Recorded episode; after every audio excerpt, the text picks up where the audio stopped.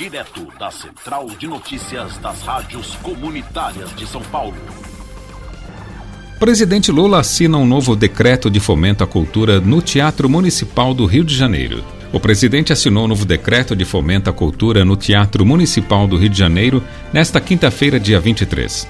O texto regulamenta mudanças na lei que define as principais políticas públicas culturais do país, como a Lei Rouanet, Paulo Gustavo e Aldir Blanc, as duas últimas criadas para socorrer o setor durante a pandemia. A cerimônia de lançamento foi marcada pelo sentimento de retomada do setor cultural no país após anos de desmonte e perseguição.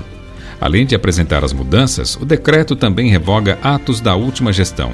Abre aspas. Que ninguém nunca mais ouse desmontar a experiência cultural do povo brasileiro. Fecha aspas. Disse Lula, em referência ao governo anterior. O Ato pelo Direito à Cultura Novo Decreto do Fomento, nesta quinta-feira, dia 23, teve participação da ministra da Cultura Margarete Menezes e do advogado-geral da União, Jorge Messias.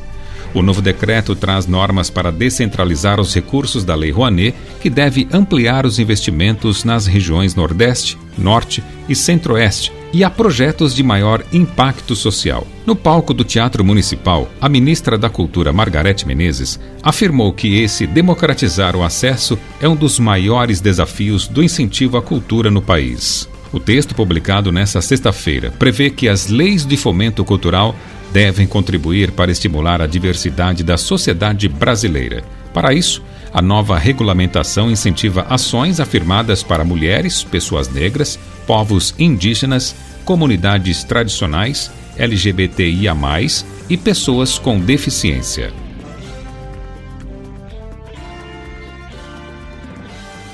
Este projeto foi realizado com o apoio da sexta edição do Programa Municipal de Fomento ao Serviço de Rádio Difusão Comunitária para a cidade de São Paulo.